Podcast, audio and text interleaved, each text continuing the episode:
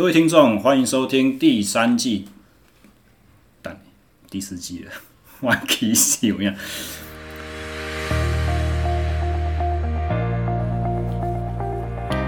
嗨，喂，大家你看看，真是很丢脸哦。那 SSE 训练漫谈哦，太久没有录音了，连我是第三季还是第四季自己都搞不清楚了。呃，这局所访问的来宾相当特殊，他是目前全台湾屈指可数的。综合格斗职业选手，那么我们都是呃参与竞技运动，那所以在于一些呃训练啦，或者说在于对于一些竞赛方面的一些坚持哦，这参与的路程上面，也许不容易跟一般运动爱好者引起很大的共鸣，但是我还是希望在这一集的访谈里面，我们能够，我们希望运动员的自身经历也能够。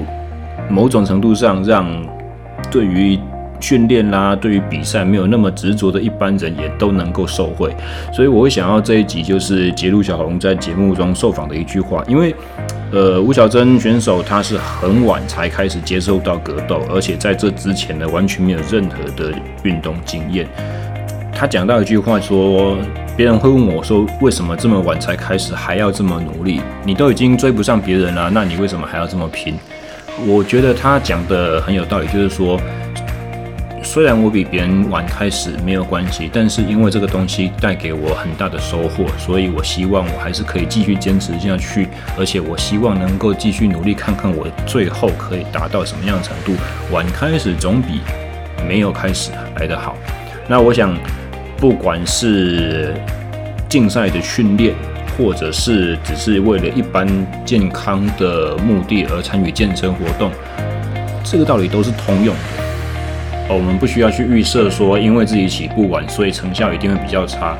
反而应该从另外一个眼光来看，就是说，只要我有投入，我的未来一定会比现在的状态还要来得好。啊，这就是我相信这一集节目可以给我们的最大收获了。那接下来话不多说，赶快就来。聆听这一集精彩的访谈。各位听众，大家好，欢迎收听第四季第三集的 SSE 训练漫谈，我是廖教练。今天我的呃助手主持者呢是又再一次由我的神秘小帮手担任。然后我们今天的邀请来宾是二零一九年亚洲柔术锦标赛的五十二公斤量级冠军魔力小红吴巧珍。你好，大家好，我是魔力小红吴巧珍。那呃，简介一下你的运动项目好吗？因为感觉上好像你打的比赛很多种，你主要的身份是什么？嗯，其实，在台湾就是你会任何东西，你就会想要什么比赛都参加。嗯，那其实我会的项目也蛮多元的，除了像力技，不管是拳击、踢拳、散打，再来摔的部分也有涉略到脚力。再来地板的部分，还有柔术擒技这一块，嗯，所以加总起来，其实我本身是一位综合格斗的职业选手。嗯，那也因为有这些多方面全面的技术项目，所以我在国内也可以打到一些像踢拳比赛、散打比赛，甚至像运动柔术这些都可以打。先打岔一下好了，所谓的柔术是什么东西？因为像有的时候我在看综合格斗比赛的时候，小帮手在旁边会说这个字是什么意思？他好像没有办法理解，说两个人滚在地上到底是为了干嘛？嗯，其实柔术这一块项目在台湾算比较偏新颖一点的。那其实对于比较没有涉猎过这项技术的观众朋友，他们的确是比较看不懂我们在做些什么东西。嗯，他们可能可以从电影里面发现说有一些技巧，例如像十字固、on bar，像一些比赛或者是电影里面都会有出现一些。像一个人的武林啊，或者是玩命关头里面，可能都会有出现这些技术的穿插，然后从这个地方去认识这个运动。应该是说简单一点的描述，就是说柔术是比较像是在呃，如果你在对打的过程中不小心倒地了，在地板的战斗，是可以这样形容吗？如果是以综合格斗来讲的话。我们在带到地板下的确还可以继续做地面打击的东西。嗯、那柔术这一块发挥的作用，就是你需要做到地板的控制，甚至拿到一些比较好的降服把位。因为例如说，如果你今天两个人在地上打架好了，那如果你被他压到全部压制住，然后他在上面疯狂打你地板拳，那你在下面完全没有办法防御或者是保护自己的话，就很危险。所以柔术的部分，它就会教你如何做一些防御。回复到你可以防御的位置，甚至你在地板上可以攻击在上面的人的一个技术。嗯嗯嗯。那我想询问一下小黄的那个故事，好，你的你在接触格斗这项运动的这个故事，好像在很多的访谈里面大家都稍微有提到过。啊、呃，对。但是，对，如果像是，因为我之前也有教小朋友小帮手来打拳。所以，我想我比较好奇的一点就是说，当初你说你是为了加入一间健身房的会籍，然后人家送了你一组拳套嘛，对不对？没错，没错。可是为什么从那一组拳套，你就会进入到这么专业的格斗领域呢？因为就我在健身界的经历，就是大家几乎所有的健身教练多多少少都会教一些我们讲比较就是好玩的招式。是为了要吸引新的学生，所以不见得大多数的人拿了拳把，他教的全都是 OK 的，都是可以去打的。那为什么你从这个地方慢慢的越来越精进，然后会想要打比赛？嗯，其实那个时候我加入那个健身房，他们的那个教练，他教的方式就比较偏向想要带选手从带技术出来，所以他们教的技术呢，其实并不会像一般可能就是像什么快乐拳击，只是想要让你流汗。嗯当然，他可能这方面的出发点也有，可是他们的馆呢，还有办比赛，就是想要让这些完全没有接触过武术的人去尝试看看打比赛的感觉。嗯。那那个时候知道有这个比赛，以及教练的鼓励之下，我就想说，好，那我就给我自己一个机会去参加比赛。那比赛也很有运气好的，就赢了比赛之后，就越来越有兴趣。嗯，那有兴趣之后，你就当然会想要越来越进步嘛。就会发现自己有什么缺点，或者是说，哎，怎么自己好像有个坎，怎么都过不去啊？或者是什么会有一些缺点，总是改不了。那我就想要更精进自己，甚至就去找到外面的道馆去寻求一些帮助，这样子。嗯。那你现在自己的身份也是有稍微在教课嘛，对不对？对对对。假设如果我们今天小帮手走进了你的拳馆，然后他很明显就是我们刚开幕之前有聊到啊，他就是属于什么东西都喜欢玩一下，但是碰到难或者是碰到累的时候，我就想要放弃啊，不然这个不要好了。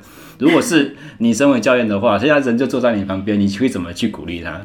嗯，其实我觉得兴趣要引起一个初学者或者是完全没有接触过这个领域的人的兴趣。还有让他想要持续，真的非常非常重要，而且我觉得这也是非常难的一件事情。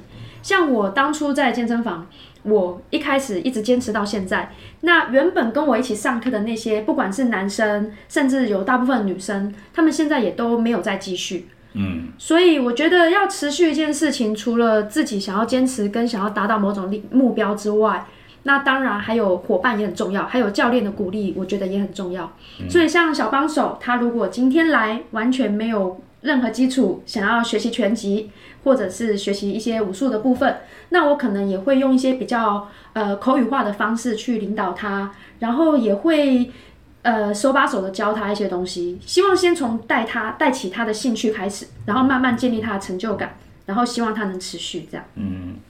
我我对我自己刚开始接触格斗的，应该是说我就只有打拳击而已了，其他东西稍微沾一下边。但是我对于刚开始学的时候，那个印象还蛮深刻的。那我想问一下小帮手，我那个时候我我们不是有一组拳套嘛？然后我带你在这个地方是打靶打拳靶，你那一次大概几分钟的，你对拳击这一项运动的印象和感觉是什么？有什么对你是最印象深刻的？印象深刻的，嗯。很累，对，好像很快就会累哦。而且你后来好像说手好像握不太住，对不对？什么手会软？手握不太住，天哪，已经有点久了。手握不太住，或者是手很酸，不想再举起来，拿不高。对，拿不高，因为他一直说要放在脸颊旁边，是不是？对。他说你要保护头，然后我就说可是好累。可是要举这么高，好累。而且他最后跟我讲了一句很经典的话，就是说，我又不是真的要打，为什么我要保护头？你又不会打我。没有危机意识，对对对，其实这也蛮说，这不是练习吗？对，所以他就说不行。一定要就是就那个防护位置，这样，这是好教练，这样应该感激他。OK OK。所以就一般就是完全没有这种经验的人，或者说我们不讲完全没有经验，就是有其他运动的兴趣。经常打球啦、跑步啦，骑个脚踏车或是有在做重训的人，嗯、他一刚开始接触格斗，应该会有非常大不同的体验嘛，对不对？小红，你回想一下，你当初第一次接触这项运动的时候，你的第一印象是什么？你觉得最累的部分是在哪里？哦，这个我印象蛮深刻的。那时候我在上他们课，有一个叫实战对打。那实战对打的话，除了可以跟里面的学员一起打，甚至像他们的教练也会下来带你一起打。嗯，我那时候最印象深刻的就是一回合，他们算三分钟还是两分钟，我有点忘记了。我竟然打不完，我打到时间还没到，我就整个人瘫软趴在教练的身上。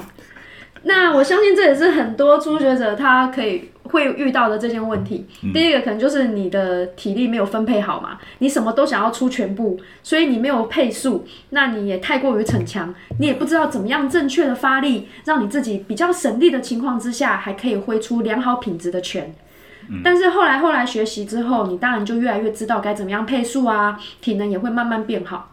所以我觉得像小帮手，他一开始会觉得啊，手好酸哦，我干嘛要举起来？你又没有真的打我。我相信这是每个人都遇到的问题。那这个时候，像带领者的教练，譬如说像您，你可能就会扮演一个蛮重要的角色。像我现在在教学的部分，我也会鼓励他们，就是除了会跟他们说，你真的遇到情况的时候，你甚至要把手举起来。那我相信你在做任何运动，你都需要坚持一下下。我们就从坚持一下下就好，下一次坚持两下下，再来三下下，那你就会发现你变进步了。嗯、那我觉得这样讲法很好，对不对？你要多鼓励一点啊！啊，不是，他是严师，他打脸，他都会说不行，你要举起来啊！你知道，其实我有一个教练。一个前辈级的教练有跟我讲过一句话，他就是说，呃，他里面有一些教练，他可能是专科班出身，的确他有良好的技术、比赛经验、训练经验这些，但是他教学的时候，他可能就比较会沿用他之前在校队，可能比较有点呃严肃一点、呆板一点，他没有办法太口语化的去让一个。完全没有接触非本科系、非科班的人，初学者来去带入这件事情。嗯、那他觉得我比较不一样的是，第一个我半路出家，我不是科班出身。那再来说，我可能练习的时候，我自己有把一些教练教导的东西吸收进来、消化，用自己的方式再去。跟别人说，所以他们会觉得我的教学比较特殊一点，就是我虽然可以教到良好品质的东西，也是有技术选手的东西，但是我可以用很口语化的方式去让你听明白，或者是让你被鼓励。嗯，我觉得这算是我的优势之一。嗯嗯嗯。那就算是以你们现在这样子的身份，就是说很风格明确的拳馆，而且教练又是专业的师资，甚至是像你的。例子的话，就是我是现役的职业联盟的选手，但是就算在这种情况之下，一个大团班的组成的成分大概是，譬如说，呃，只是开心运动一下，稍微有一点点兴趣，或者是单纯想要来减重，和真正是有心想要把格斗这件事情学好的这个比重大概几比几？嗯，其实我觉得这个就要看馆内的安排，像馆内现在有一些馆它。叫做运动馆，或是叫格斗馆，可是它每一个课程它也有区分的清楚。例如这段时间这个时段是选手班，可能需要已经有程度的基础的人才可以参加这个课程。嗯，那有的就是比较初学者班，他们会从初学开始，希望你们把基础打好，把体能都先训练起来。那如果是像减重这些，又是不同领域的，那你身为教练，如果你三种你都有需要去教学的话，那你每一堂课你就必须要去转换你自己的讲法，你转换你自己的课。课表才能够给他们需要的东西。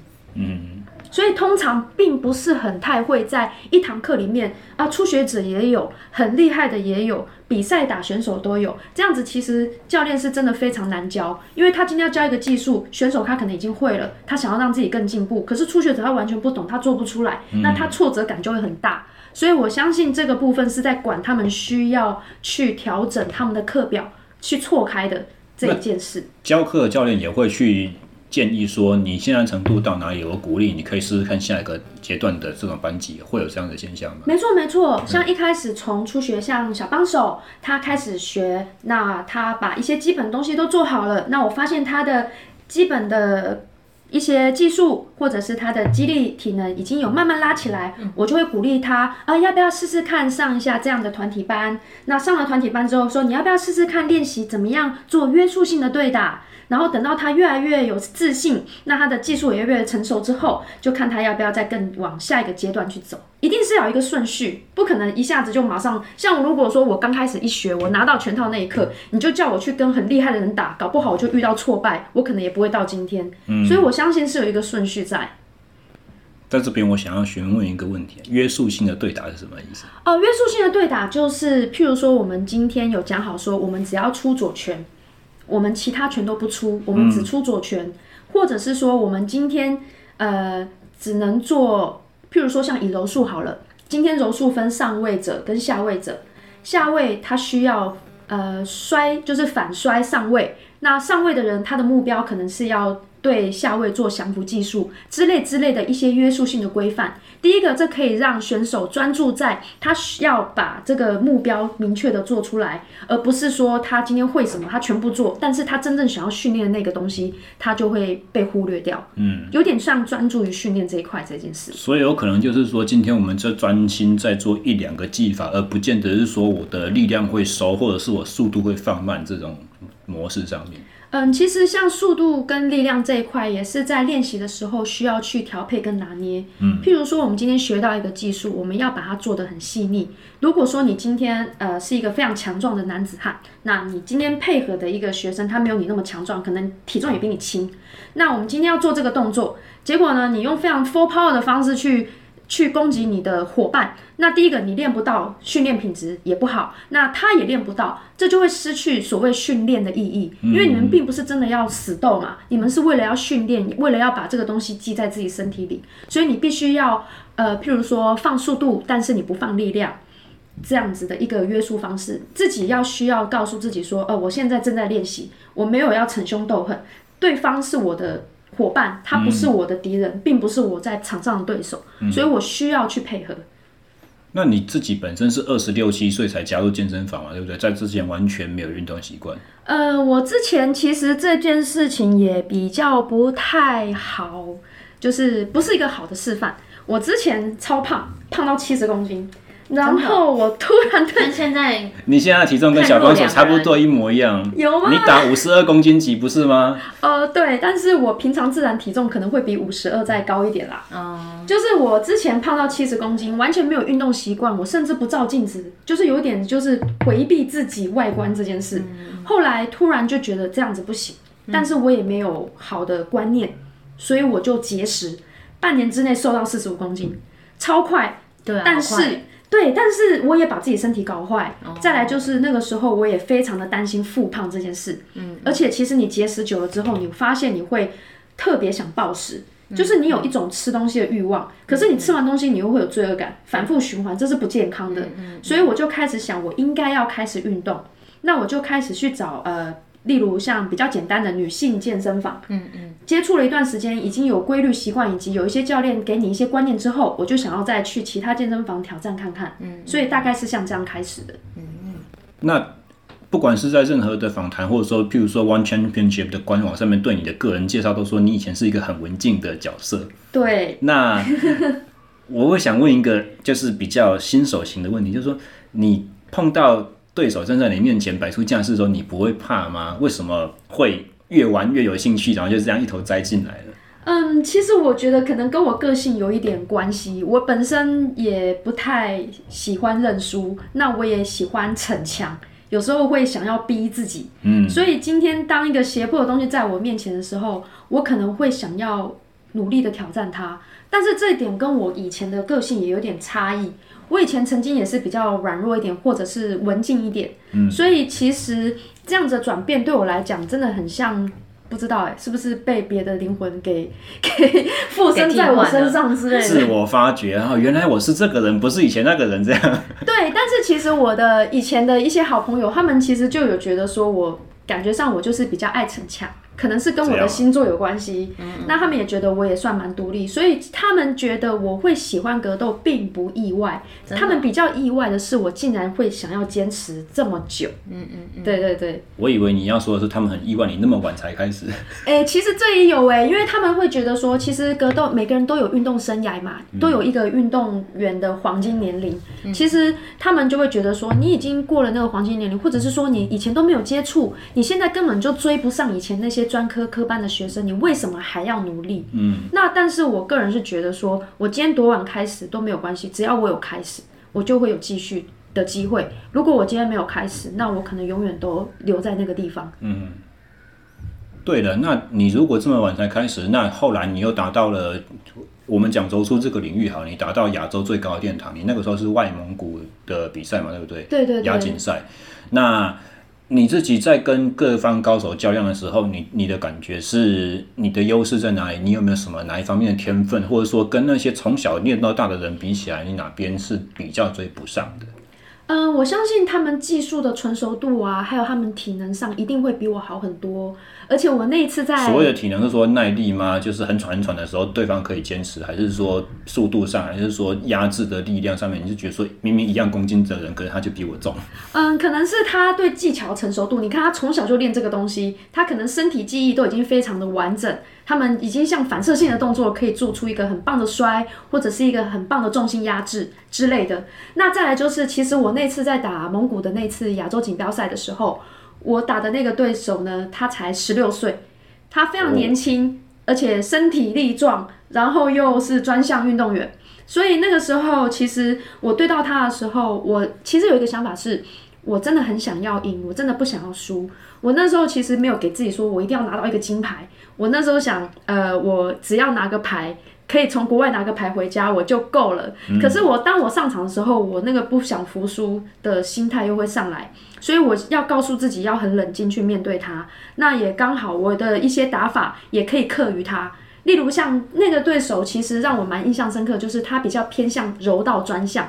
他一直想要接近我来做摔的动作，让他自己有优势的分数，嗯，所以他一直往前想要追着我。那因为我有立技经验，所以他往前追着我的时候，我可以做一些退打、反击打，甚至像一些移走侧位的位置，嗯，就是可以用我的拳头去点到他，然后我又可以退到我安全的距离，自然而然分数就慢慢到我这边来。所以我就很荣幸，也运气很好的拿到。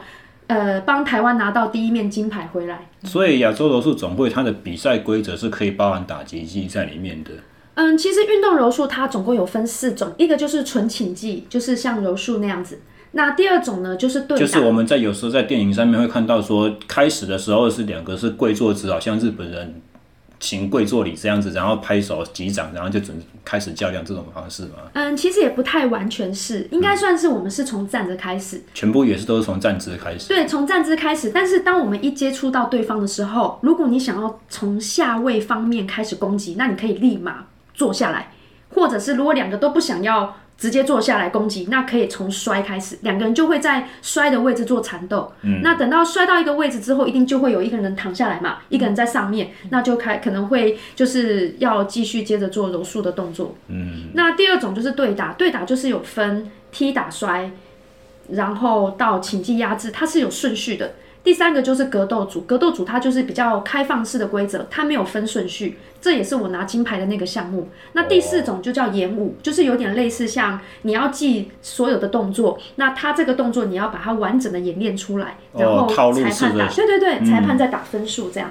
所以就是叫那个叫做什么？嗯，如果是跆拳道的话，那叫品势。呃，类似就是像演武啊、套路啊、品势这一类的。那会不会对打型的选手和演武型的选手，就是最后边会很分歧？就是说，其实好像不太相干，或者说训练的时候很少有部会有很少的部分重叠在一起，绝大时候是各练各这样。嗯，其实，在练习的时候可能会想要把某个专项去加强，可是，在比赛的时候，呃，我相信很多人都想要多方尝试，例如像。哦因为一个比赛，它并没有规定说你只能打一个项目，你只能报名一种。嗯，它可以开放你什么都报，只要你体力够，只要你不要到时候喊你上去比赛的时候，你人并不在那里，你可能在打别的比赛，那你当然就是叫三呃唱名三次未到就视同弃权论之类的这件事情。嗯，所以只要你体力分配够，然后你的时间也可以分配够，基本上你想要打任何项目是都可以的。嗯。说到时间分配这件事情，我要去查一下我们现在到底录了几分钟。我靠，快要二十分了耶！一聊起一聊起来就整个这样算快还是算慢？嗯，应该算慢吧，因为哦，是不是我太太高危了？没有关系啊，就反正可以剪辑嘛，而且我就是随便挑我想要的话题来讲。OK 啊，请记是请拿记的意思吗？倾技，倾是寝具，就是睡觉的寝，睡觉的寝，倾技。那个是什么意思？它是柔，应该由你来解释的比较清楚。应该算是柔道的一个用那个特殊用语吧？呃，其实我们讲请技是因为就是跟日本柔道有一个区分，但是其实我们在练，我们并不会说我们这个叫请技课。你看外面房间的一些健身房、工作室，他们的课程名称都叫做巴西柔术，并不会讲请技。哦，对对对，巴西柔术就是请技。呃，不能说百分之百是，但是练巴西柔术专项的人呢，他们会去打请技的比赛。嗯嗯嗯嗯嗯，就是巴西柔术最大的特点就是地面进攻的复杂程度、技术的成熟度和刁钻程度了。对，它也有分，就是有穿道袍，那个道袍就像柔道道袍，可以抓一些衣服做控制，还有一些技术的展现。那还有一种就是没有穿道袍，穿的是比较紧身的防磨衣，因为。像你很多手脚在那边做控制的时候，嗯、你不希望你自己的小关节进到人家衣服，可能不小心扭转的时候就可能会受伤嘛。嗯，也不能穿有口袋、有拉链，甚至太过于宽松的衣服。嗯、所以我们在练习，甚至在比赛的时候，我们的衣服都有做比较严格的规范，主要也是为了要保护选手们。嗯嗯嗯嗯。我有听过一个退休的 UFC 选手叫做 Michael Bisping 的，他讲说他。刚开始接触武术的时候，他学的是日本的柔术，然后他有讲说，日本柔术其实就是一种传统武术，踢打摔都有。是这一项武术传到了巴西之后，他才变成是比较专攻在地面降服这个东西。嗯，就是被格雷西家族传承到巴西之后发展出来，然后又拿回去打 UFC，电爆所有选手的技术，嗯，非常有名。所以小帮手应该听不懂降服是什么意思，对不对？降服就是。就是赢了，降服的意思就是让对方投降，服气吧，我猜是这样。没有，是吗？降服的意思就是说，譬如说我今天对你施展关节技，例如我今天呃最简单，我勒你的扣住，对，我扣住你的喉咙，让你没有办法呼吸，对，你都快要睡着了，你快要昏倒了，对，那你就是表示你投降，哦，对，你这件事情就叫做降服，哦，对，所以它不像是就是。呃，一般我们印象中看得懂的就是踢啊打啊这样子，用呃比较接触性的伤害把你打晕了，或打出受伤流血，打打断手脚这种，而比较像是说我用我的另外一种作战的方式，用你会痛，或者是用你觉得说自身产生危险，然后无法逃出来这种情况。没错，对，没错，像你打击技的时候，那个脚拳都非常的快，直接打到可能直接造成的伤害。如果说这个伤害可能会让你呃被 KO，或者是你没有办法继续完成比赛，那这个比赛被没收，大概就是像这样子节奏。嗯，那巴西柔术柔术这一块呢，就是你今天做到一个关节，你感觉你的关节有有危险，或者你自身有危险，就像刚刚教练所说的这个解释，嗯，那你可以提前先投降，嗯，那你就是可以避免你自己受到这个危险，你的关节受到受伤。所以其实有一些练柔术的人，他们就会说柔术其实很安全，因为你知道你什么时候要控制，你什么时候要停下来。嗯，当你发现你危险快来的时候，你赶快投降，那就不会再继续危险。但是打拳的话，你又没有办法叫人家突然这个拳刹车，秋冬妈得这样子，那你可能就受到伤害了。所以其实我在练习的地方就有一些伙伴们，他原本练力技，后来来练柔术，他就是说啊，因为力技太危险，所以他练柔术。那我在练力技的地方，他以前练过柔术，他也是就就讲相反的话，说什么柔术太危险啊，会手断脚断啊，所以我来练力技，所以要听谁的呢？所以两个地方都有人断手断脚过，呃，两个都有相对程度的危险，所以其实要懂得拿捏、控制跟保护自己的，保护自己跟保护对手。那在比赛的时候，嗯、说真的也真的不要逞强，嗯，对啊。因为为了你的运动生涯，你可能想要运动更久，你在一个比赛受伤，你需要花很多的时间修复跟停止。嗯，你会要想想这到底划不划得来？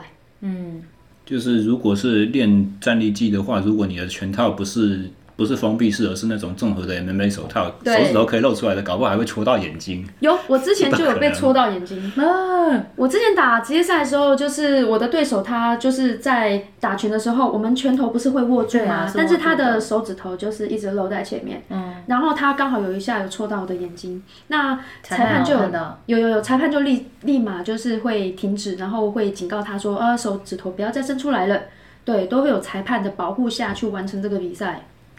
呃，说到这个，我忽然想到一件事情，就是呃，我之前在为了访问你，我在做功课的时候，我去调了你在 One Championship 的那场比赛出来看嘛。嗯、呃，是。那这个是你目前为止在 One Championship 的唯一一场赛事，对吗？对，目前第一场也是目前的唯一一场。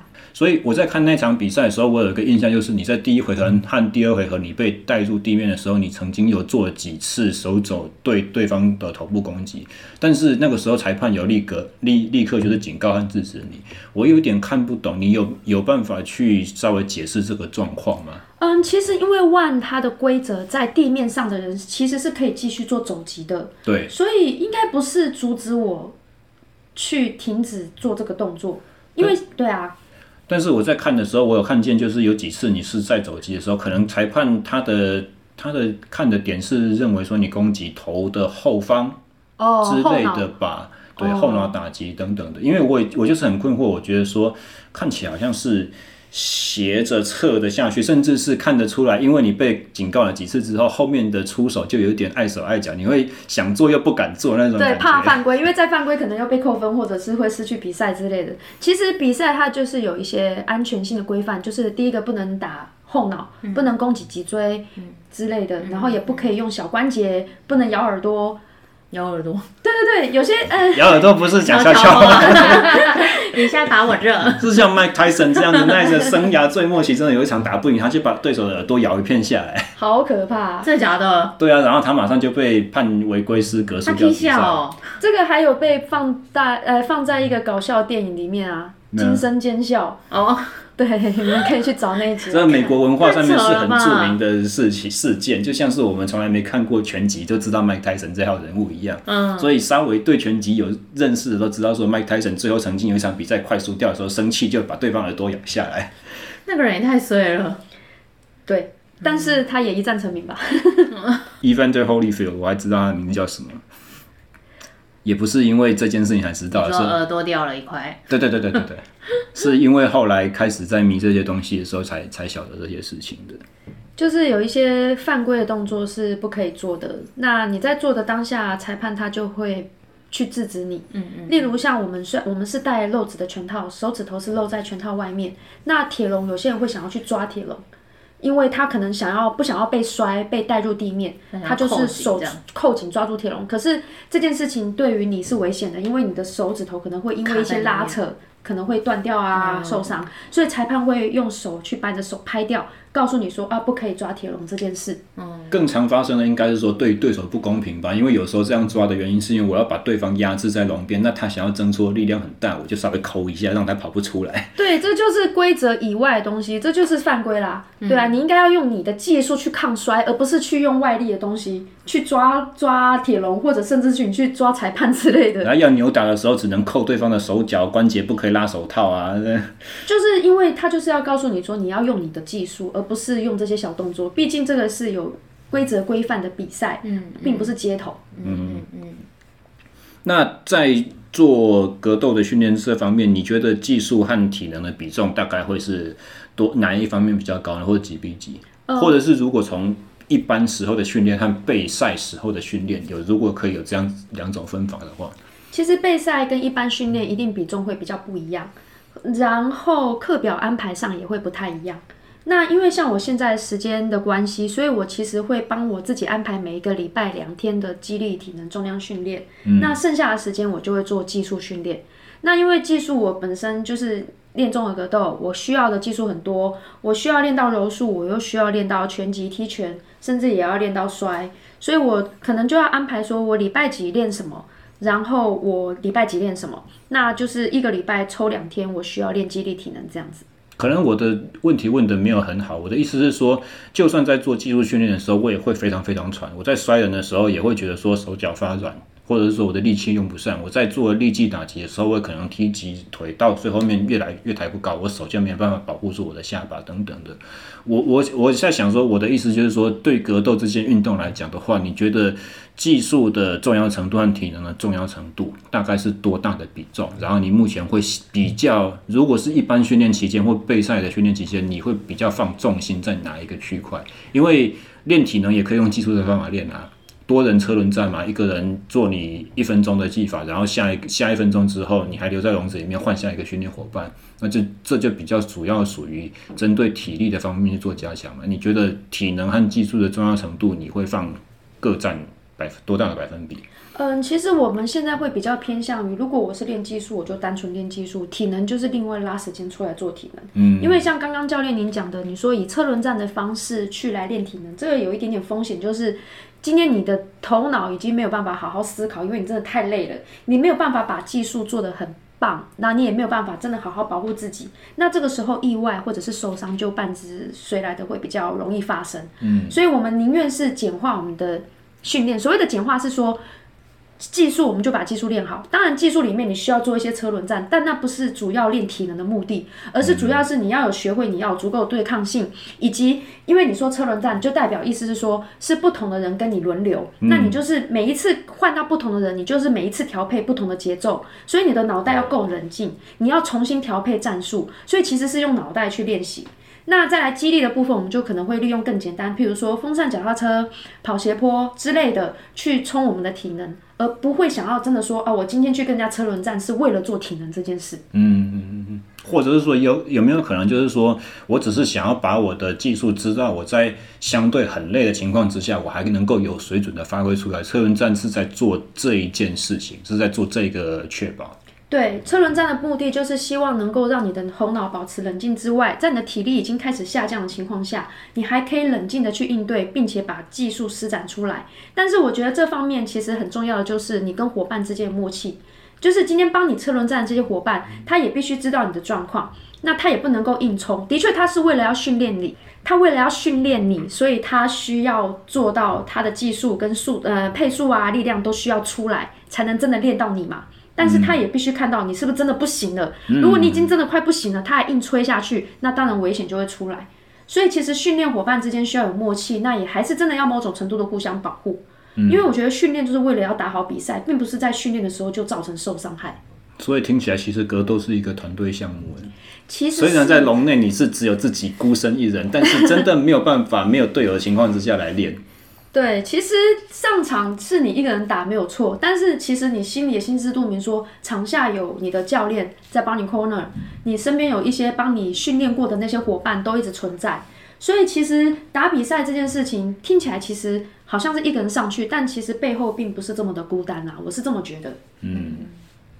当然，以女生来讲，有一点孤单，因为相对孤单。对，因为你训练的对象，其实像我训练对象都是男生，嗯、所以我训练的伙伴通常都比我大只，他们量级比我大，比我壮，所以我通常会比较没有办法遇到同量级的同性别的女生去练东西，嗯、所以这是稍微一点点吃亏。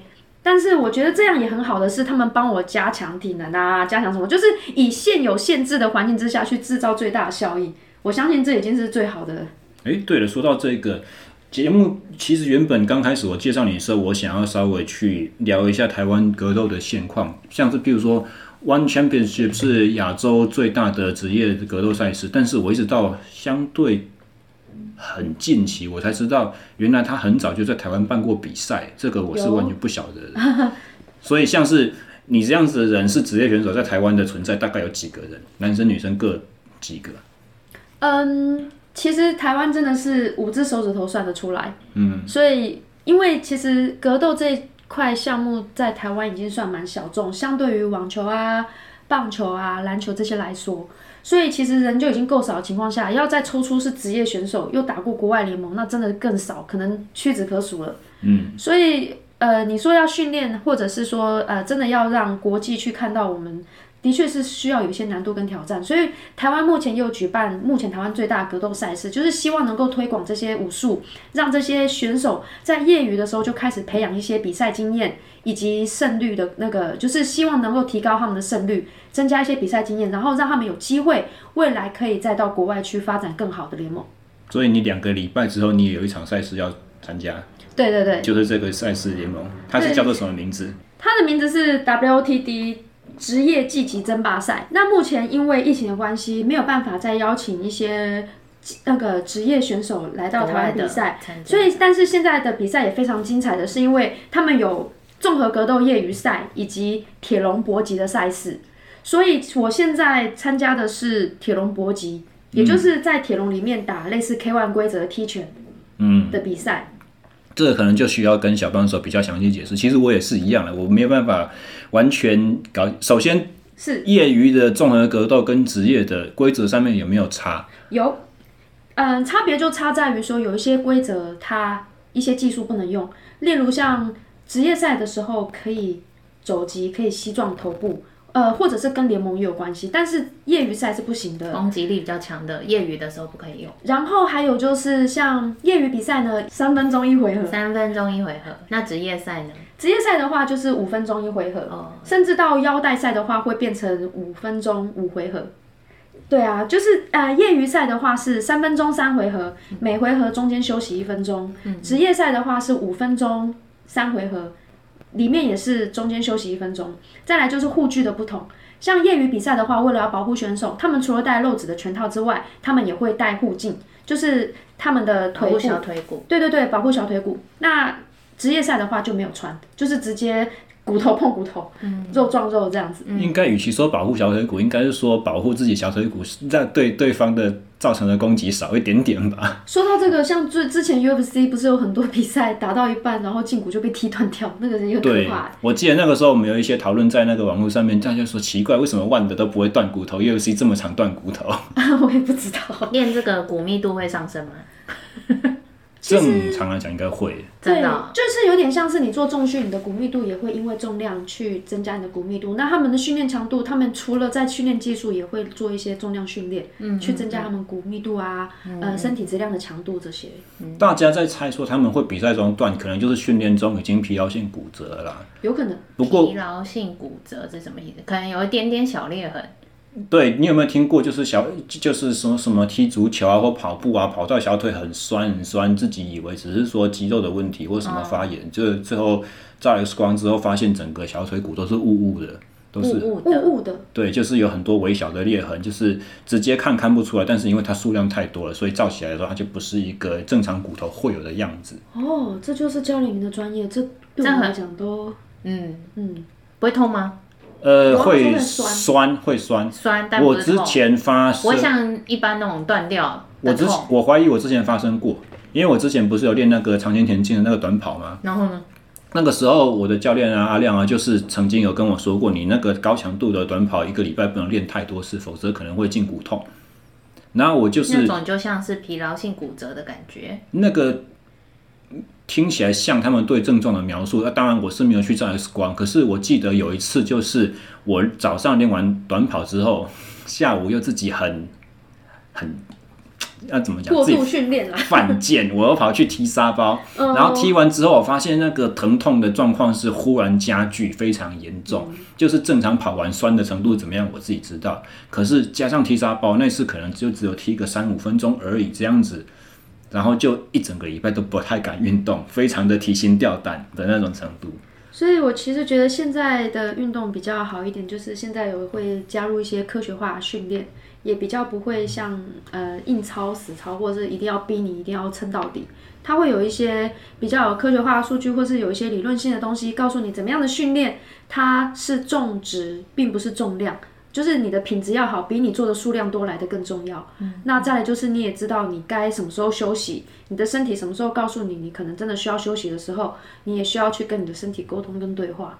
那当然不是告诉你说哦，我一点点衰我就要偷懒，而是你真的要去了解你自己，或者是说你可以寻求一些专业的教练，甚至像复健师，甚至像一些医生的帮助，去多方面去吸收一些知识，而不是自己可能凭空乱猜啊，或者是去看一些网络的谣言。我觉得这样子会更安全一点。嗯，而且除此之外，其实我自己有一个我自己的想法，但我还没有查到过类似的有人已经做科学研究。但是因为 UFC 的赛事，他们选手脱水过磅的，因为规则的关系啦，所以他们脱水过磅的那个操作幅度都非常的大，跟万比起来是差很多。那我会猜测，就是说，因为我们不管是用流汗啦、排尿啦，把身体的水分排出来，你为了一个正常健康、不要死掉的这种前提，身体还是有一个恒定机制必须要产生。所以，当你流汗把钙排掉，你上厕所把钙排掉，你的钙离子还是在身体里面需要一定的水准，那就从骨头里面去捞啊，因为骨骼是全身最大的钙质的储存库。确实，确实，而且它是一个活的东西嘛，不然的话。选手正常来讲，你应该是训练都比正常人强很多，怎么可能一踢就坏掉都？对，脚就断了，跟面条一样。所以现在的万比赛，他们就已经有明严格的规定，选手是不可以用脱水的方式去减重。所以他们在比赛的时候，他们要求选手就是真的要自然降体重。那他们过磅的方式也会除了用体重去过磅之外，磅秤去过，他们还要要求验尿，去那那个验你的尿比重。如果你的尿比重达到标准，你才确定你过磅成功。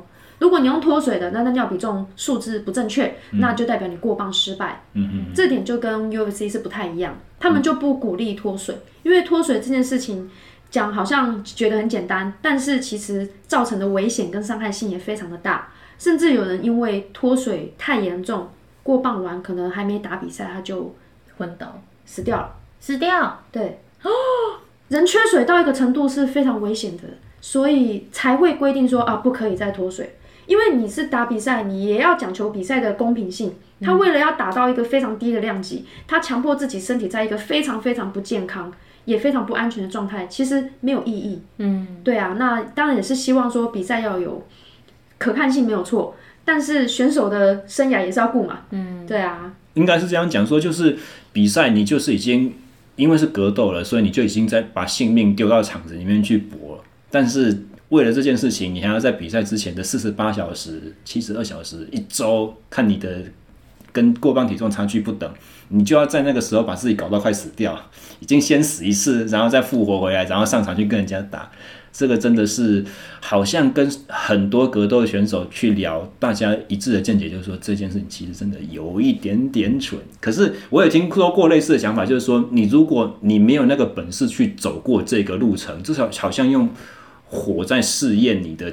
灵魂的强度一样，如果你没有办法做到这一点，你也不算是一个好选手。我有听过这种讲法。嗯，其实就有人说，其实选手真的是蛮可怜的啦，尤其是当选手的肠胃很可怜，就是。平常要吃的东西想吃不能吃，然后备赛还要故意让他挨饿，或是，但是这都都是比较不太健康的方式。但是其实现在有一些比较呃建议的，或者是比较健康的方式，就是你真的要吃对营养素，让你的身体慢慢自然而然降下来，那也可以维持你的训练状态，不要让你身体好像突然掉到一个非常糟糕的状态。我觉得这样子对选手生涯来讲是比较健康的啦。嗯，要不然我问你，其实你打比赛，你每一次打比赛，你都把自己的身体逼到极限。所谓的逼到极限，不是说你训练的很精实、很努力，而是你让你的肠胃这么的不健康。说实在，其实这对选手生涯，或者是对一个人的生命的生涯，都是非常不好的。嗯，那呃。从这么严重，从这么 沉重的话题，对，我们稍微换一下一个比较轻松一点的，好了。好，讲到不能吃东西，大家都严肃起来了。对啊，然后脑筋忽然就宕机了。是减肥吧，大家很有感。对，就是大家会有会有感的话，就是减肥了。我我相信，就是有一些人，他们不想要打，或者是怎么样，就是他们不想要经历减重这件事情。他们觉得我不能吃东西多痛苦啊！运动不就是为了要吃吗？嗯，对啊，那你还叫我不要吃，那我为什么要运动？人生活着有什么意义？好难想象啊，因为这种艰困的程度，跟我这种随便带个拳套挥挥把，然后自拍录个影片上传 IG 就觉得很帅这种人，看起来是完全没办法想象到的。我总是会觉得说，啊，这这是训练对身体的这种摧残啊，或者说上场打对被对手揍到了很痛啊，然后。一不小心被 KO 了，对自己的信心的打击，或者说常年累为这样子累积下来的疲劳伤害，我没有去，我没有办法去想象到，说光减重这件事情的压力就可以让很多格斗技巧非常高超的人会去退却，会不愿意打比赛，或者就是真的会，就是就像您说的，他比赛前他过磅成功了，但是他过完磅后他马上补回来，可能又多个六七公斤。嗯，就是其实对一个正常身体来说，真的是不那么正常啦。嗯，那对于像小帮手或者是像新接触想要练格斗运动这一块的人，我们也会不建议他这样子做。嗯，总是希望能够用比较健康的方式去开始，你才有办法维持。嗯，那我们赶快跳脱这个严肃的话题啊，非常沉重。我那个，我们来聊一点轻松一点的，好了。好的，好的。因为小红，你最近也开始慢慢转型，有一些教职的跟身份开始了嘛？你开始在教课、兼课，或者是说，我看之前你的一些访谈，你会去教一些，譬如说如何应对职场暴力啦，或整间暴力。对了，差点忘记介绍这一点。通常在我们骑脚踏车的人圈子里面，我们会有个玩笑，就说自己是职业选手。我是有正当，我是有正常职业的业余选手。哦，对，双关语。对，但是其实你是真的有一份正职工作的职业选手，你是职业联盟签约的，但是你平常还是需要工作嘛，对不对？没错。刚才一直忘记，对，一直漏掉介绍这个主题。你的工作内容是什么？呃，我本身是牙医助理。我本身嗯、呃，在求学时期念专科跟念大学都是念护理系。嗯，那我毕业后也有在医院工作一段时间。哦，但是因为医院他们需要轮三班，第一个很辛苦，再来我觉得非常多的时间绑在那边，可能没有那么适合我。那因为我也念了相关专业的东西，所以我最后选择到诊所工作。那时候就选择了牙医。也重新学习牙医的东西，也觉得说都还蛮有兴趣的。再来加入了一些运动，再来跟格斗又接触了之后，我就变成人家口中讲的上班救人，下班扁人。上班就是早上晚上上班，下午的时间去训练啊，或者是去人家就是戏称为打架嘛。下嗯，假日有比赛也是去打架，人家都这么说，所以才会有这个口号讲出来。你有没有碰过你的医生在帮人家说紧急？紧急出了一个牙齿问题，到底为什么打掉的啊？就是跟人家打架，说 牙齿掉出来。这个虽然是没有遇过，但倒是有遇过，说有一个病人他来，然后他看到我，他就有说：“哎，你是不是谁谁谁？”他说他有在报纸上有新闻上看过我。那个时候我好开心哦，想说哇，认识我哎，认得哎，对，有人认得我，好开心哦。结果他下一句讲说啊，你要不要小力一点？我怕你太粗鲁。我就哦，好吧，我只是负责递工具的那个人而已。原来是因为这样，他是因为看到我在练武术这一块，他可能以为我是一个做抽残，然后那个很汉操、出手出脚的人。嗯，那其实不是只有病人会这样认为，连我们的医生、院长啊、护士小姐跟我们的就是里面的员工也都会觉得。说，呃，我今天练这个，我力气超大，或者是我很粗鲁，我会不会对病人很暴力？嗯，或者是像诊所有一些，对，有一些诊所像有一些东西很重，或者是说他什么东西打不开，就是交给我，什么东西他们弄力气要需要力气的活，他们就叫我用。没关系，我们也有这种被需要的，比如说攀岩，哎、欸，你直立很强嘛，呀，帮我开罐头这种。对，就是这样。哦，嗯，好。有运动的人，身体一定会有某种程度的强壮啊！我觉得这也算是一个，就是算是一个赞美吧。当他拿给你，就代表他需要你嘛，那就代表你能力比他强了，是不是？好正面哦！对啊，一定要想这样正面的啊。总之，为什么会聊到这个话题，就是因为我刚才想要讲说，你会教那些，譬如说职场暴力啊，或者整间冲突这些类型的课程，或者说譬如说教女性如何用。呃，某一些方式来防身，但是这些课程的客群应该是跟你平常要教的人有很大的不同啊，对不对？譬如说来上课这些人，他对武术可能是没有兴趣的，或甚至是可能畏惧的。所以像这样子的人的话，你会用什么样子的方法去给他们的呃课程上面的内容，或者说呃用格斗或武术这件事情保护自己，在在你的概念里面是怎么样的一件事？嗯，其实我相信，以现在目前的经营模式来讲，任何不管是工作室或是健身房，这位客人他想要进来上你这堂课，要么就是可能对这堂课本身有兴趣，或者是对你这位教练有兴趣，那应该是不太可能从呃完全没兴趣，因为。上课要花钱嘛，我们是缴会员的嘛。那除非这堂课免钱，或者是像你说之前防身术，那防身术可能就是今天我们到一个医疗院所去教，或者像我们现在，对对对，他出于是他需要，但他不是真的喜欢，想要，对不对？所以其实我们那个时候，我有一次是在家福中心，就是有对于职场暴力这一块，有去他们的中心去上课。那里面有男男女女，就像教练您讲的，可能里面有些人是有兴趣，有些人就觉得哦，要花我私人的时间来这边听你上课，我去外面喝下午茶多好。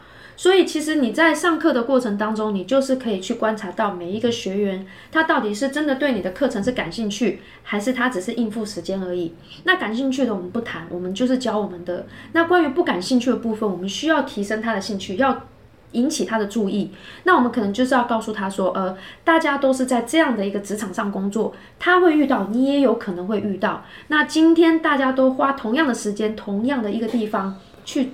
学习这件事情，那你不妨既然都来了，那你就姑且听听看，好好听，那你就当做是在配合我，或者是说你就演一场戏，把这场戏在我们研习的这段时间演完就好了。嗯，那当然一开始他可能会就像你讲的不太接受，甚至是排斥，没有兴趣。可是跟着跟着跟着，再加上他们也有同才之间的关系，他可能慢慢慢慢就会比较像类似放下戒心的状态，那他也会融入。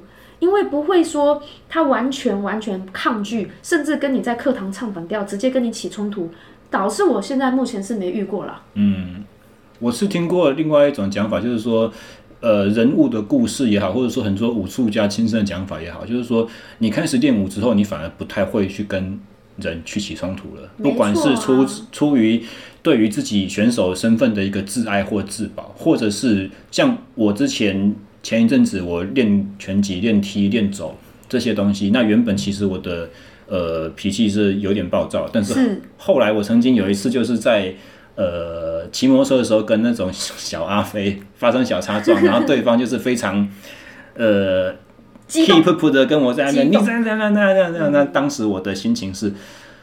啊，所以你要怎么办嘛？这种感觉就是出于一个我知道，我大概如果跟你真的起了冲突的话，我会有多大胜算的把握，所以整个人的信心比较高。那因为信心比较高，所以我就不会想要很把自己的紧张能量拿出来跟对方对抗，而反而是有办法去把这个对峙的情境去有效的缓解，然后高。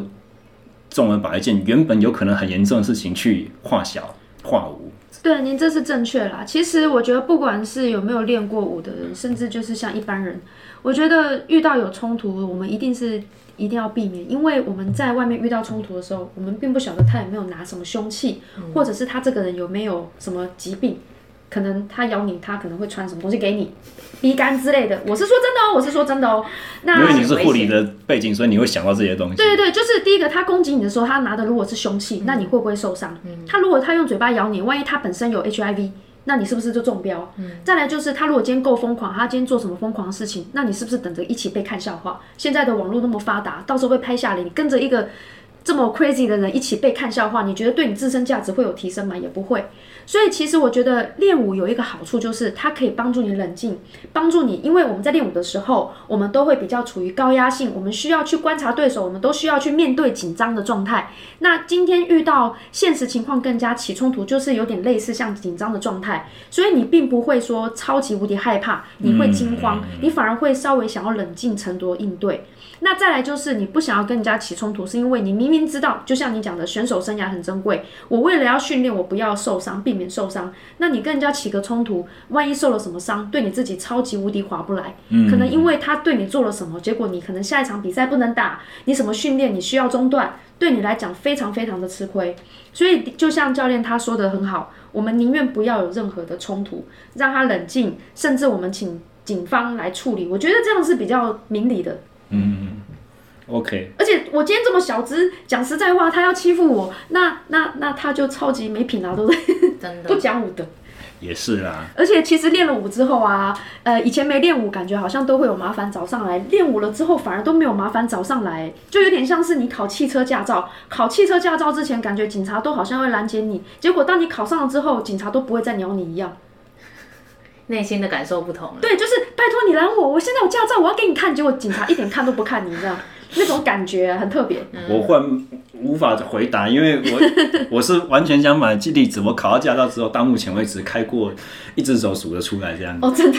对，所以我觉得，像我们之前教过一些预防冲突，或者是像暴力，不管整件暴力啊，或者是像一些职场暴力部分，我们绝对都不是教他跟他硬碰硬。嗯，我们一定要学会保护自己，学会怎么样逃，甚至学会怎么样找第三方协助，嗯嗯嗯嗯，然后去观察。所谓的观察，就是你要够冷静，才有办法观察周遭的环境对你哪些是有利不利，你有没有一个很好的逃生路线。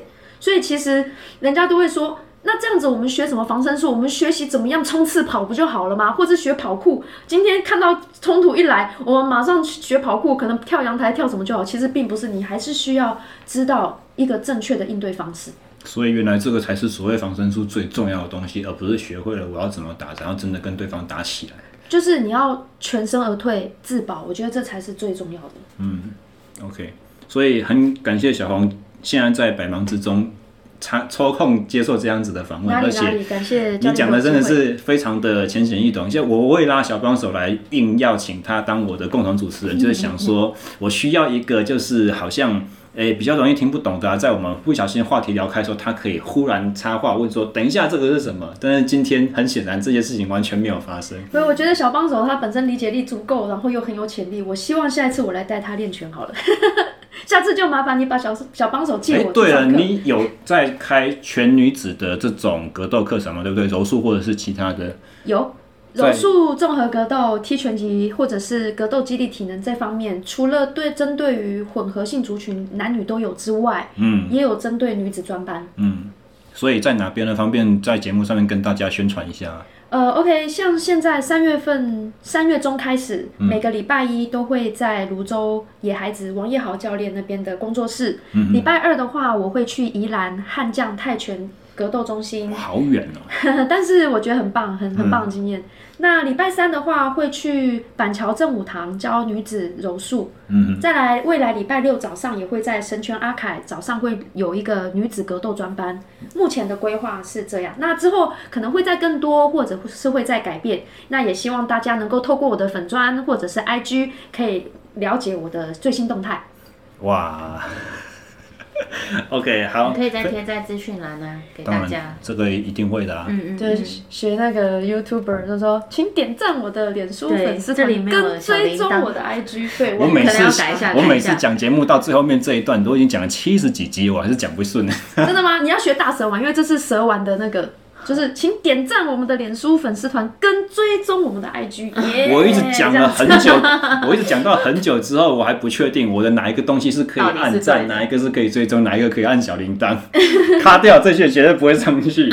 不行，这就要上去，然后大家就会提醒你，下面留言跟你提醒的时候，你就知道了。我真希望是这样子，因为大家都不留言，大家都私讯瞧我。请大家一定要鼓励跟教练留言，跟教练互动哦，拜托喽，是不是？好，再一次感谢魔力小红在我们的节目上面。受访，也祝你之接下来的比赛顺利，然后安全。好，谢谢教练，谢谢小帮手，谢谢，谢谢，拜拜。看到了没有？这个就叫做所谓的专业啦。你看那个魔力小红啊，接受的访谈次数非常多，所以这也是他帮我场控控的十分的好，一个小时之内打死结束。那也非常感谢他，就是。录音的时间是上周了，当时他正在紧锣密鼓的备战当中，所以呃，下个礼拜，下周三月十三号，呃，礼拜天，呃，在台北体育馆所举行的 WOTD 职业技击争霸赛，那么小红的初赛场次是第四十场，他的对手呢是呃，之前在同一个系列曾经有过胜场战绩的。拥有跆拳道训练背景的陈玉玲选手，呃，依照惯例，赛会将会进行免费的直播，但是我们当然也是希望呼吁大家能够，呃，买票进场去鼓励选手啦。特别是您可以直接在小红的呃脸书粉专或者是 IG 私讯去购票，那这些购票的话呢，就只能够直接替出场选手争取到收入这样子。所以有兴趣的朋友们，欢迎搜寻 Miss Red。哦，M I S S R E D，或者是直接打吴巧珍去 Google 就可以找到他的粉丝专业喽。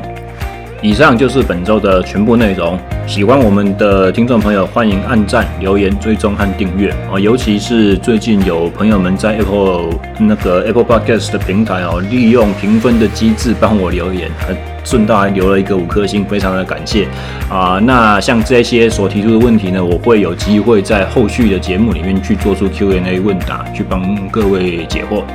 感谢收听，我们下周再见。